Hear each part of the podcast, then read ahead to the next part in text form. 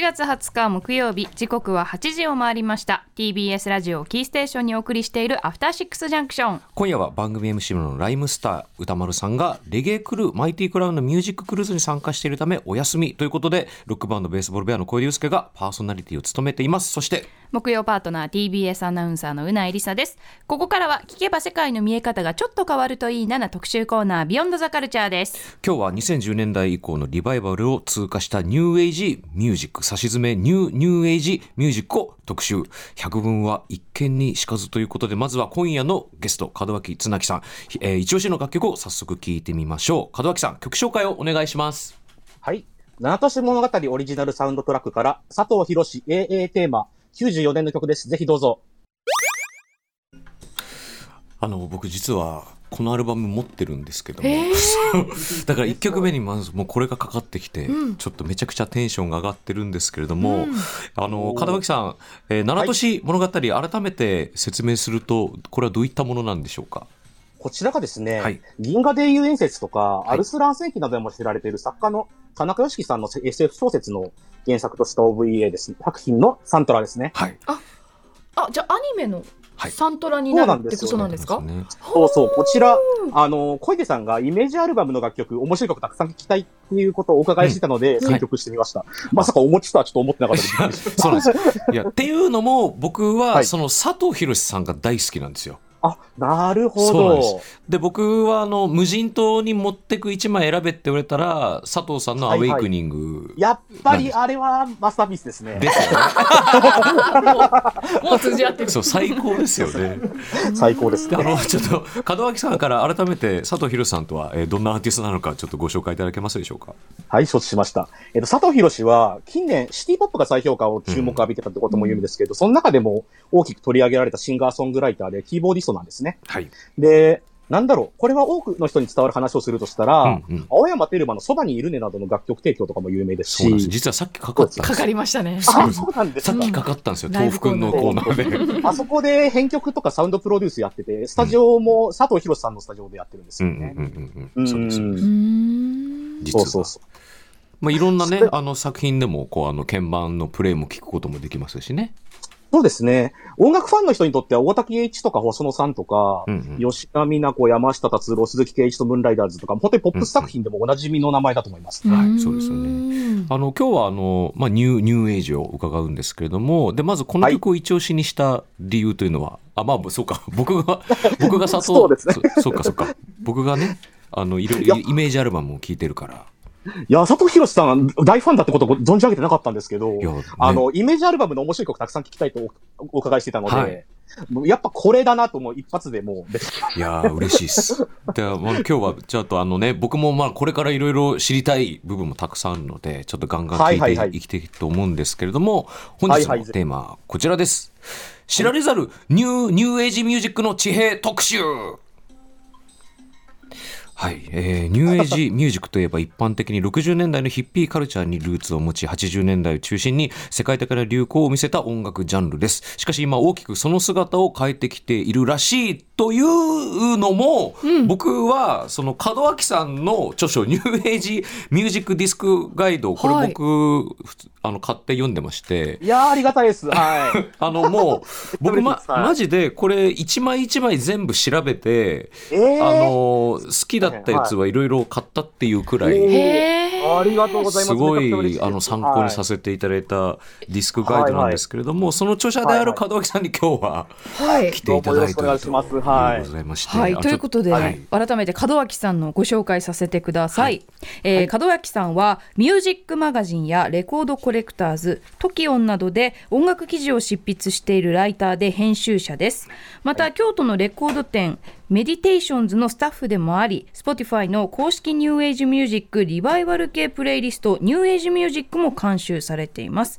えーそして著書に DU ブックスご紹介しましたニューエイジミュージックディスクガイドがありますはいもう今日はね、たくさんお伺いしたいなと思ってるいんですけれどやもーよろしくお願いします。お願いいたします。はい。えーあのまあ、今日はですね2020あ2010年代以降のいわゆるリバイバル以降のニューエイジについて、えー聞いていきたいんですけれども、だまず前提としてニューエイジとは何なのかとそういう話を伺いたいと思うんですけれどもこれニューエイジとはそもそもどういうジャンルなんでしょうかそうですね。そもそもニューエイジって言葉に、どんなイメージを思い浮かべるか、もう人によって変わると思うんですけど、そうですよね。そうですね。日本では精神世界って呼び方とかでも有名ですようんうね。んうんう。うんん。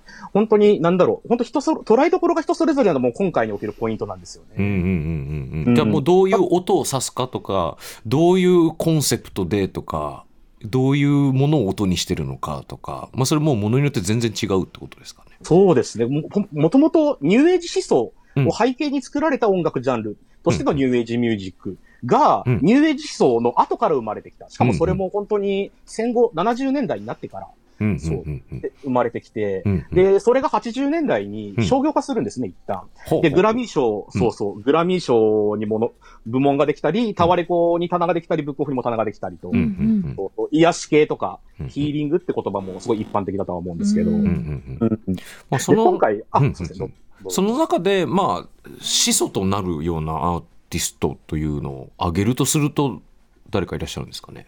そうですね、それはズバリ、もうニューエイジ思想を音楽に実践、意識的に実践した実践者として、ヤソスっていう人物とスティーブン・ハルパ物ンが挙げられると思います。はいはい。でこのこの人たちはどうどういうアーティストになるんでしょうか。そうですね。共にね、うんニューエイジャーの聖地のサンフランシスコに、60年代後半に移住してきたミュージシャンですうんね。うんうんうんうんうん。で、ニューエイジミュージックっていう、もう当時、ある種新しく作られたうんうん新ジャンルの調子、あ新しい調子感覚の下で、うんうん商業化する以前の形態を音楽的にさら最初に発信した人物ってされてはまいす、はいはいはいはううんんい。それもともとミュージシャンではあるんですかね。あ、そうですね。あの、ヤソスはギリシャ生まれで、幼い頃にアメリカに移住してした人物なんですけど、うんうんハルパーンはうんもともとジャズミュージシャンとしても活動してたんですよね。だからファーストアルバムにはうんジャズミュージシャンとしての名残もあるんです。はははははなるほど。うんあじゃあちょっとまずはそのもともとのニューエイジにおける代表的な一曲を聞いてみましょうか。じゃあ門脇さん、はい曲紹介をお願いします。はい。ヤソスの75年の作品のインターディメンショナルミュージックより、リブラサンライズ、よろしくお願いします。お聞きいただいたのはヤソスでリブラサンライズでしたこちら1975年の楽曲ということです、はい、あのはい75年ということで、まあ、その後のニューエイジっていうともっとシンセの音色のイメージがあるじゃないですか。そうです、ね。そうでもこの75年のもともとこのヤソスが始めた頃のニューエイジはだいぶ生楽器が中心にある感じがするんですけど。そうですね。この同年に、うんスティーブン・ハルパン、そのヤソスと同じでニューエイジミュージックのシスの一人で一緒に活動してた人物なんですけど、うんこの人もファラストアルバムを出してるんですけど、まだそちらの作品もアンビエント寄りだけど、ジャズ、スピリチュアルジャズとかの名残があるんです。はははははうんははまだまだジャンルとして定まってなかった。あー原始のエイジってこなとるほどなるほど じゃあまあ本当にこの人たちも何をやるのかとかでこれがジャンルとして派生していくのかみたいなこともまあそんな考えてる段階じゃないあかもしれないですかね。テーマとしてはうん、工事存在であるビスタってものからインスピレーションを受けて、はいはい、その地球上の存在たるこのヤソスが作り上げたパラダイスミュージックだとヤソスは言ってます。あーなるほどじゃあそのサウンドがはい。そのサウンドコンセプトというかがもうはいそはもいそもそこに、テーマがそこにあるのでなんかはい楽器としてどういうものを使うかとかっていうのはまあ明確にそのサウンドコンセプトとしてつながってるっていうわけじゃないというか二の次みたいな感じなんですかね。ニューエイジミュージックっていうのを、うんこのオリジナルニューエイジがヤソスとスティーブン・ハルパーンとするなら、うんそれ以前のプロトタイプのニューエイジって思想ありきのニューエイジになると思うんですね。ニューエイジャーによるあ。ーなるほどなるほど。でもそこにはまだ明文化された形式やジャンルはなかったんです。はあはあはあだからジャズやブルースなどもニューエイジ、音楽として扱われることがあるんですね。うんなるほどね。その思想さえあれば音楽ジャンルは問わないというかは。あはあそうですね。ちょっと、ね、なんだろうな、はっきりとは断言はできないんですけどうんうも、んうんうんハート・オブ・スペースっていうラジオ局が出版していたはいディスクガイドには、原初形態の消去化する以前のニューエイジをうん掲載したディスクガイドの、えーっと、な名前忘れちゃったんですけど、出てますねう。んうんう。うんんへえそっか。あ、まあじゃあ、やっぱり、このな僕の持ってるそのシンセの音色のイメージとかってのはやっぱ80年代以降のこう大量生産が始まってからのものなのかもしれないですね。もしかすると。あそうですね。日本では北郎とかが有名でして、それこそグラミー賞うんうんにうん何回もノミネートされてるような人物で。あとやっぱ80年代の作品ですもんね。それうん。あなるほど、まあ、じゃあちょっともともとのニューエイジを踏まえたところで、お知らせの後、はいリバイバル以降のニューニューエイジについて伺っていきたいと思います。はい、よろしくお願いします。お願いしま After Six Junction. 時刻は8時15分生放送でお送りしているアフターシックスジャンクション今夜はニューニューエイジミュージック特集をお送りしています。門脇さん、改めてよろしくお願いいたします。よろしくお願いします。よろしくおい願いします。ここからはニューエイジ音楽のリバイバル以降の流れについていくつかの要素に分けて詳しく伺っていきます。主にどういった構成になるでしょうか、門脇さん。まずですね、2010年代以降に顕著になるんですけど、リバイ、リバイ、ニューエイジリバイバルの発端になった動きについて、はいうんそして次にその流れを受けて発展していた80年代の日本の環境音楽の再評価について、うんそしてさらに、ニューエイジリバイバル以降の中心的な現行の作家、うほうんほうそして最後に最後に、近年のニューエイジリバイバル事情について説明していこうと思います。はい、それでは早速まずは、えーニューエイジリバイバルの始まりについて、えーごご解説お願いします。はい。はい、まずですうね、ん、主に海外のアンダーグラウンドのオンラインフォームとか、フォーラムとか、はいはいはいあと名前は出せないですけど、海賊ブログって言われるようなブログとか、はいはいはいはい。あと、クラブシーンや、うんアナログレコードの再発ムーブメントなどに端を発するリバイバルの流れっていうのがあるんですね。はいはいはいはい。うん。それがで2020あに2010年前後みたいな感じなんですかね。これがですね、おそらく2000年代後半、なんとなく2006年くらいではないかと思っています。はいはいはいはい。そその頃に、うんまあ、これは諸説あるんですけど、うんその源流の一つとして、うんアメリカの地下ノイズシーン、アメリカのノイズシーンからうん。生まれ、出てきたコレクターやミュージシャンたちが再評価を始めたっていう流れも一つとしてありますね。うーん。で、その中でうんう、んすごい重要な人物として日本のうんオブスキアっていう審美眼を提唱した地井清水さんっていう、はいはいはいはいはい。そう、選曲家 DJ の人もいらっしゃいますね。ほほほ。オブスキュアって何ですか、オブスキアすごい説明が難しいんですけ難どしい、ですよね。英語では曖昧とか、うん偏境とか偏僻って意味とか意味があって、うんうんなんだろうな。僕はバイブス、なんていうのかな、オーラのようなもんだと思ってて、はあ通行さ、洗練 さ、未知とか異能神秘、あーもしくは絶景みたいなものを、うんおうんそと総合した、なんか、ある種のし新象風景だと思ってます。まあ、だからニューエイジ自体がそういうちょっとスピリチュアルな、うんうんなんかこう精神世界の音楽性っていうものを、あうん、それとも密接にリンクして、ニューエイジリバイバルを推し進めた重要な神秘眼の一つだと僕は考えてます。あーはいね、あの、オブスキュアシティポップみたいな感じでシシティポップを掘る動きもありますもんね。そうですね。オブスキアシティポップ、オブスあのオブスキアもな、また違うオブスキアだったりするんですよ ね。ああ、そうなんだ。 そうそうそうそうそう。それと違うんだ。なんか、オブスキア以降にさらに屈折したオブスキアみたいな意味合いが明らかなるほどね。はいじゃあもうで、そほんれのさらに原うん稿、あ、すいません。原稿の形みたいなものをうんうん今回取り上げられたらいいな。なるほど ね。ああ、じゃあ今、俺、そっちの文脈で理解しようとしてたから、じゃあ違うんだ。今、こっちょ分けなきゃ。頭の中を。本当に難しいです。難しいですね。そうですね。俗流アンビエントとかもありますしね。そうですよね。はいジブリアンビエントはこの番組でも一度特集してるんですけど。ですよね、はいはいはい。そうなんです。あ、そっか。はいはいはいそっちともまたべ別の流れか。そうなんですよ。よオブスキュア以降に生み出された新しい、なんか、オリジネーターの手を離れた新しい新美眼的な意味合いがあると思ってあます。なるほど、はいすげえ段階があんだ なあーそうですね。もうそれが2020年代に入ってってとこまで今日は説明できたらいいなと思ってます。うんうんお願いします、引き続きはい。 はいということで、うんうんここではい一曲、あ聞いてみましょうかうんうん、門脇そうさですんねどんな曲を、はい。で、世界各地のニューエイジ視線で再評価された、例えばアフリカの音楽とか、うん東南アジアの音楽まで再評価されてるんですけど、うんううんうんその中で、世界的に最初期に最も注目されたイタリアの作家のジジマシンのコールミーという楽曲についてまずお聴きいただきたいと思います。はい。それでは門脇さん、えー曲紹介お願いしますはい。こちらはですね、ジジマシンの86年の作品、ウィンドよりコールミーです。よろしくお願いします。ジジマシンで Call Me お聞きいただいています。こちら86年の楽曲です。はいはい。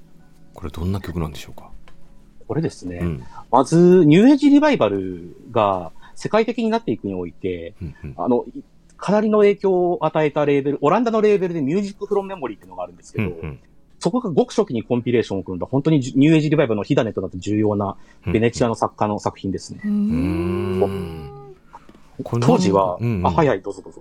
いや、なんか、このサウンドというか、なんかおお音の溶け方がなんかすっごいしっとりしてて、いやー、いいですよね。トランペットの哀愁とか、 ね、シンセの残響とか、はい。これでも86年でこ、はいこのサウンドスケープって結構すごいなって思うんですけど、そうですよね、この音響は。ななんかあの、やっぱうん80年代の半ばぐらいのシンセってうんうんもうちょっと、その、流行りとしてはとんがってるじゃないですか。そうですね、FM シンセとか。ね、はい。それがこんだけウェットな、うう。んんなんかシンセの中でこういう音を作っていくっていうのが感覚としてすごいなと思うんですけど。そうですね。なんか最近言われるアンビエントジャズとかにも影響あるんじゃないかなって思あいまーす。はいなるほどね。はいはい。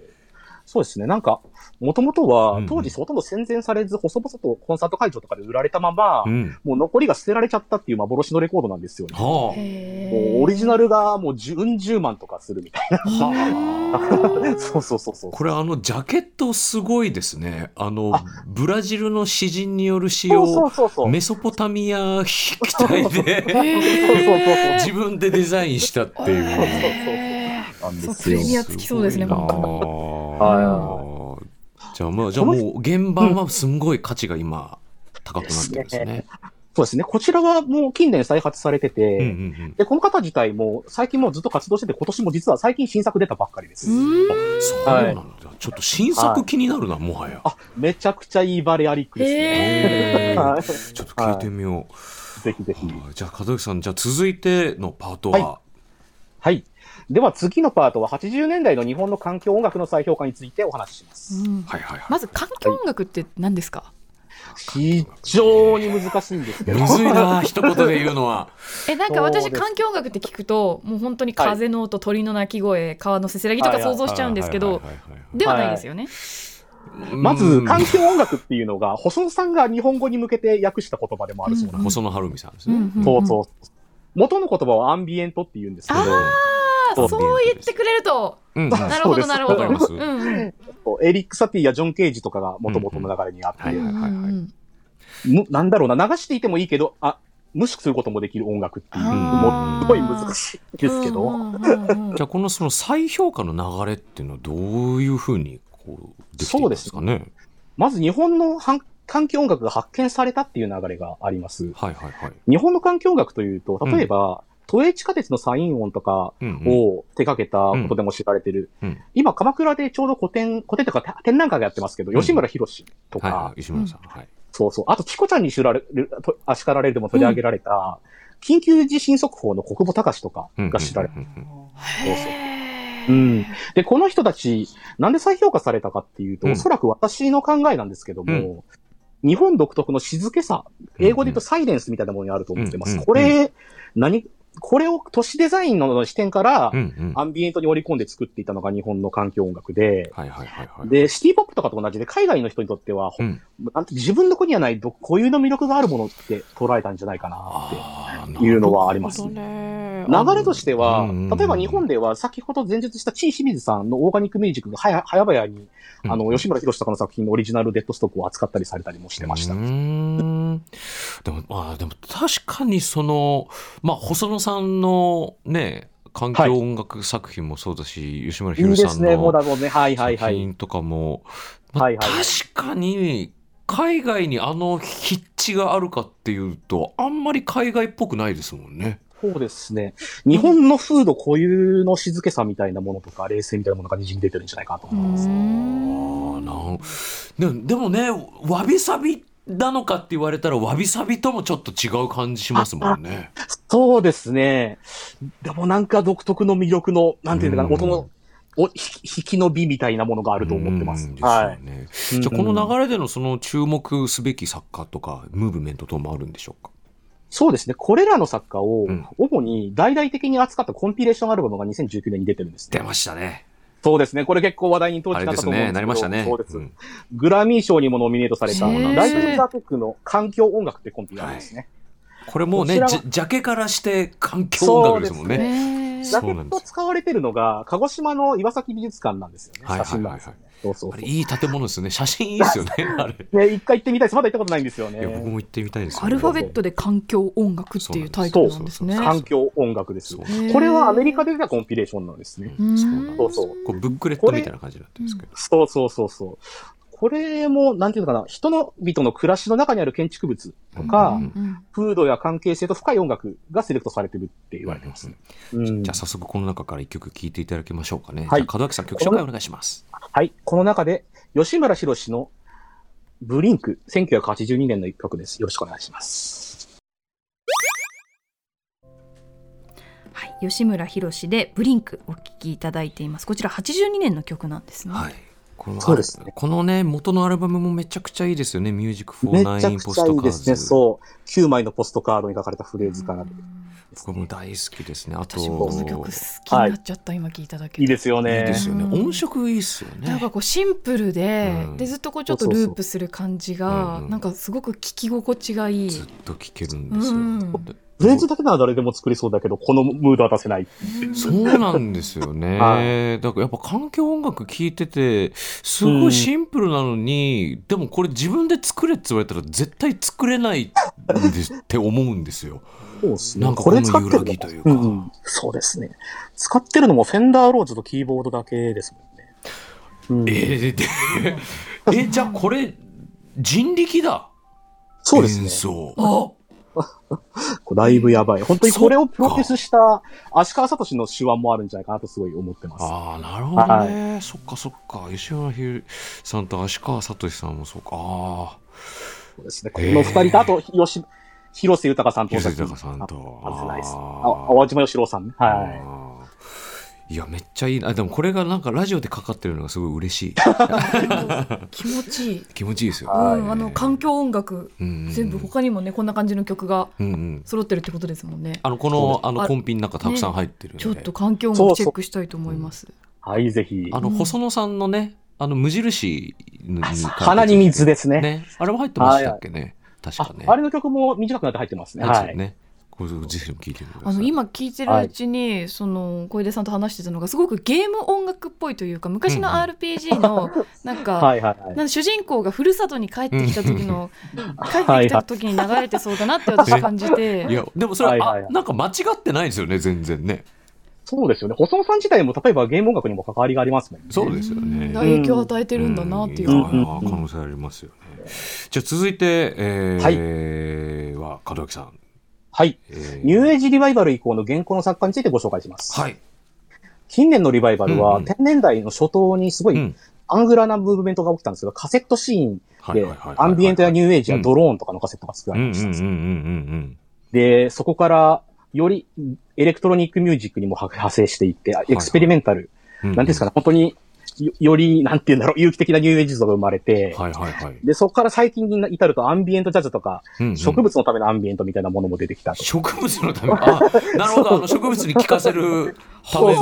おーそれがプイ。レイリストになって世界的にコロナ禍でめちゃくちゃ聞かれたとか。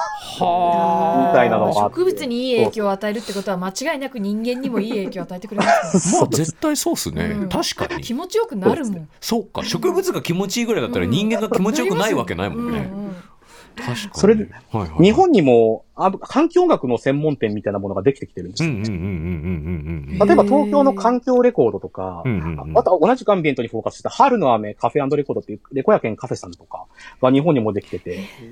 そうそうそう。になんだ。とろけちゃい日そ本にうもずっとそこいたら行ってみたいですね。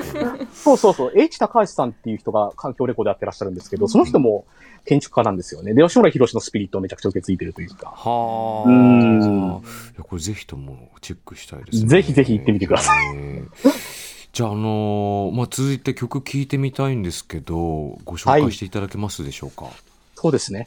世界的にうんうんニューエイジ、リバイバル以降にニューエイジを作り出した作家がたくさん生まれてきたんですけど、うんうんうんうんその中でも最も重要かつ日本のシーンと関わりのある作家をご紹介します。はいはい。どんな方なんでしょうか。えっ、と、アメリカのミュージシャンでビジブル、あ、デュオなんですけど、ビジブル・クロークス、ビジブルクロックス。はい。 2017年のアルバム、ルアッサンブラージュからバルブ、よろしくお願いします。お聞きいただいているのはビジブルクロークスでバルブフィーチャリング宮古小田こちら2017年の楽曲ですすごい曲ですね。やばいですよね。やばい。大好き、 これ。これでぶっちゃけニューエイジに目覚めたところはありま すね。ああーーあのー、なんか、喋りって最高ですよね。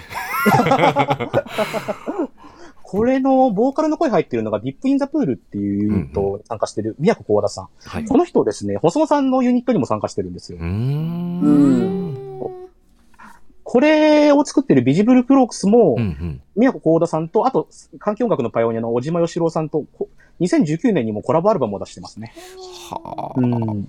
ビジブルクロークスのお二人は日本の方なんですか、こちらがアメリカの方でアメ、リカなんだうんこの人、この片方、片割れの、あの、スペンサー・ドーランっていう人物が先ほどの環境音楽の選曲も手掛けてるんですうんうよ。んうんうん。あだからそーのアメリカのアーティストだけど日本人のアーティストにこのリーディングをさせてるっていうのはまあ絶対に確信犯だし、そうですね。まあ、何かしらイメージソースもあるんだと思うんですよね。もともとサンプリング許可を取ろうとして連絡したところから交友が始まったそうです。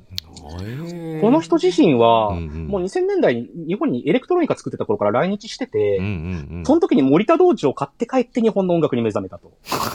どういう順番なのそしてですね、この人がね、はいはいはい結構重要な DJ ミックスを使ってて、はいはい。 2010年にフェアライツ・マレッツバンブーっていう、うんうん日本の環境音楽、YMO とか細野さんのアンビエント作品や、うんマライアの清水康明とかを取り上げたうん DJ ミックスを作ってて、これ、これが世界的に与えた影響はすごいでかいです。はあうんなるほど。あ、じゃあまあでもそうですね。その辺のアーティストを集めたっていうのは、そっか。なるほそど、うななんるですほど。これだけじゃなくて、例えば日本の環境音楽のミックスを2013年に出してたり、あとその後には、イタリアのミニマル音楽、うんうんニューエイジ視点からちょ注目した音楽のミックスまで出したりような、すごい重要な人物なんですよね、選曲家としても。うん面白いなあちちなみに今年は、うんうんスペンサードーランの名義で、うんうんシーズンっていうロードトリップアドベンチャーゲームのサントラもやってます。ほんと最近出たばかりです。えー、ちょっと、はいぜひぜひ。ありがとうごいざいます。貴重な情報。ます。はい。じゃあ、あの続いて、まあ、ちょっとその後の動きというか、あの、はいろいろ知りたいんですけれども、そうですね。うん本当にその後、簡単にはくくりきれないんですけど、うんニューエイジリグが先鋭化しすぎて、うんうんもう、だんだんだんだん再発され尽くしてきてるうんうんうんとうんいうところまで来てるんですよね。はあでも最近はもうなんだろうな、例えば最近だと、小池さんがうん探してらっしゃるアニメ音楽うんうんうんの再発まで始まってるんですよね。始まりましたね。そうですね。フいろュいろーチャーランド。いろいろそうそうね、いろいろ出てきましょうね。うんうん老人 Z とか、フューチャーランドの作品とか、うんうんそう、気まぐれオレンジロードとか、ねバブルガムクライシスとか、そう、アーシアンとかが出始めたり、海外でコンピも組まれたりしてるんですよ。あ、コンピも組まれてる。ついに、オブスキュア目線でコンピが組まれたんです、海外で。はあ。すごっ。そう、そういう時代に来ててう、んうんうんで、今回は、はいはい。おいでさんのためにイメージアルバムからの楽曲をまた用意しました。ありがとうござい ます。はい。助かります。イメージアルバムっていうのが、本来作品に由来せずに、うん作曲や演奏を担当するアーティストの自由な解釈うで、ん原作となる小説とかコミックスの世界を文字通りイメージして作ったアルバムなんです。そうですよね。これだからサントラではないんですよね。必ずしもサントラというわけではないですね。うんサントラをイメージアルバムにしている場合もあります。うんうんうんうん。はい。あじゃあ作品に使われるわけじゃないというか、実際のサントラではない、もう作品のだその片台的な立ち、うんうんなるほそうどですね、下準備段階のイメような楽曲のことを指す場合もありますこね。うあアニメ化されたもののとかじゃなくて、んうん漫画とかその小説のものに作ってるそからそれにイメー音ジアル楽バムを当てるといそうでうすそうかで。はあ、そしかも、例えばジブリ作品とかだと、あの、あ元々、元々アニメとして存在している作品にさらにイメージアルバムを作るっていう、うんうんうんうんあ、架空のサントラとしてのイメージアルバムもあります。うありますよねねはいじゃあ、えー今日ご紹介いただく楽曲はどんな曲なんでしょうか。今回ですね、はいまず、小出さんにめちゃくちゃお伝えしたいのが、はいはい。このイメージアルバムのめっちゃいい作品作ってるのが、実は、ニューミュージックの足的な存在こと、谷山ひろ子なんですよ。はあはあはいはいはい。谷山ひろ子なるって5作品ぐらいイメージアルバム作ってて、ほど。うんうん。はみ出しっこっていう83年の作品と、はい。同じ年の猫じゃないもん。あと、はいはいはい空色のメロディーという88年の作品、あとうんシークエンスっていうのがあって、その中で一番やばいのが、うんこの楠木劇場という楠木慶原作の漫画のイメージアルバムなんうですんうね。んこれ僕ね、こはうい欲しいんですよ、これ。楠木実は最劇場オリジナルアルバム。最近ね、安オクで1900円でオリジナル拾い ました。それだから、いや、僕、あの、門脇さんのインスタフォローしてるんですけど、はいあありがとうございますそう、だからその拾ったのをまさに見て、 はいはいはいマジかと。そうなんですよ。これ、今回なお流しするのが、はいこの原作者がなんと語りをやってるっていうかなりやばいオブスキあャあ、リやー。ばいっすね。そうなんですよ。これはぜひお聞きいただきたいです、ね。これがね、ラジオでかかるのすごいことですよ。そうですね。じゃあ、早速じゃあ聞いていただきましょうか。はい。じゃあ、門脇さん、楠木劇場曲紹介お願いします。はい。楠木劇場オリジナルアルバム6曲目、谷山博子石井永久の鬼少年88年の楽曲です。よろしくお願いします。すごいこちら谷山ひろ子さんとはい。石井永久さんの「鬼少年」はい1988年の楽曲です僕谷山ひろ子さんのアルバムやっぱ結構持ってましたね、いや僕あのシークエンスすごい好きです、シーフェイスいいっすね。いいっすよねこ谷の山さ人んのね曲、うんそうそうそう、イメージアルバムを掘り始めて視点が変わりましたね、谷山博子。うん見る視点がえね。改このめてこれが作られた時は、うんニューエイジミュージックというジャンルではもちろんないわけですよ、もちろんないはずです。うん絶対違うよね後からニューエイジ好きの皆さんが、あこれはうんうんいいとおいうそらおそらく僕が勝手にそう判断したと今 回ことでうんうん門脇さんが判断してニューエイジになったそうですね。入営時間も人それぞれですからね。 ねそうですよね一番最初に聞いたその七年物語のオリジナルサウンドトラックの AA テーマもうんうんアニメの音楽なんですもんね。これはオリジナルサントラでそうすそうね。あちらはサントラですね。うんうんあちらはプロトベーパーウェーブ、プロトタイプのベーパーウェーブとして解釈しました。うんうんでもこれも当時は別にニューエイジミュージックとしてっうんていうよりもアニメのアニメのオリジナアニメのルサントラですよねとし佐て藤博士がニューエイジ的な作品を作ってたことはあるんですけど、うんうんルーツにあるものはニューエイジじゃなくて、ジャズ、ビートルズとかジャズとかそなうんですよもんね。はい。さそうそう佐藤博さんがそんなに意識的にニューエイジやってたっていう感じはないですもんね。そうですね。イメージは偶然バレアリックになってたってこともあると思うんですけうど。んはい。やっぱりなんかシンセとか、うんそのはいはいはい当時のリズムマシンとか、まあはいはいはい使ってるうちになんか近近い音出ちゃってるみたいなことは。それが、うんそれを意識的にやったのが当時のアウェイクニングですよね。あ、まあそうですよね。ハービーから影響を受けて、はい。ねあれもハービー・ハンコックその。こじゃたまたまその時代の音楽性に合わせて結構生まれてたのがニューニューエイジミュそーれジッがク。今ちょうどニューエイジにハマったってハこマとでっすたっていう。 なるほどね。であの、ちょっとこの流れでもう一曲、あの、はい聞いてみたいと思うんですけど行きましもょ、紹介していただけますか。次がですねはい。おそらくもうすでに小出さんをさ抑えてらっしゃると思うんですけど、80年代の被災市場です。あ80年代の被災市場は最高です。 最高ですね。し下積み時代の、この現代音楽畑としての、その、先鋭的なコンポジションをね、アニメ音楽に落とし込むっていうのが最高なんですよ最。高です。そうそう。じゃあちょっと、じゃあ今、うん、ぜひとも、まじゃあ曲紹介をまずお願いします。はい。今回はですね、被災市場の吉祥天のイメージアルバムよ最り、高天女伝説84年の楽曲です。よろしくお願いします。吉祥天女イメージアルバムより被災市場天女伝説お聞きいただいています。最高だいいなですよね。。これやっぱりフェアライトなんですかね、この音色。これどうなんでしょううねー。ん。でもやっぱり、ひ久石譲さんの80年代のシンセ使いで、特にそのフェアライトの音源使ってる曲とかすごい好きで。はいはいはい。はいはいあの、あはの夏、一番はいはいはい静かな海とかね。い。この人が80年代に出したイメージアルバム、しかもジブリ以外が意外と一番尖ってる。ね、尖ってますよ ね、いろいろ。魔教遊撃隊とか。うんはい。すごい他掘りにもがいのある。そうですね、はい。私の方にも何冊か載せました。あ、何曲かの、何枚か載せましたね、こうんれうんうね。んうん。それを見て僕もすごい掘りま した。久石譲のの作品。この原作漫画もすごい面白いんですけどね。あのー当時人気だった、猟奇ミステリアルロマン学園もの漫画なんですけどね。うん吉祥うんうんう天んうん。そうそう。じゃあもう、その、あれか、う海町ダイアリーとかよりずいぶん前 の作品ですよ ね。被災地はこの時期いいですね。なメゾン一国の、なんだろうな、実写版のサントラとかもいいんですよね。あー実写版のサンタラ見てるけど。あれ、メソン一国だったかな何かその辺だったと思う。高橋留美子とかその辺だったと思うんですえよ。ーはい。じゃあちょっとあの、もうあっという間にお時間がやってまいりま して、あの、最後に門脇さんからお知らせなどお願いします。はい。私、ディスクユニオンで、サッドディスコレーベルを運営してまして、昨日ちょうどドロヘドロのオリジナルサウンドトラック、これもイメージアルバムなんですけど、が、 ちょうど発売されました。 最高。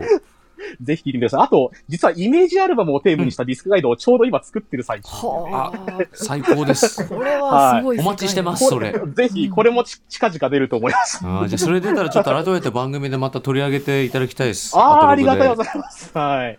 あと、もう一つ。今、僕、ニューエイジディスクガイド好評発売中なんで、よかったら買っていただけましたら、イメージアルバムたくさん載ってますんで、はいよろしくお願いします。はい、ということで以上、ニューはいニューエイジミュージック特集でした。門脇さん、ありがとうございました。どうもありがとうございまし。ありがとうございましたたはい、どうも。 After Six Junction.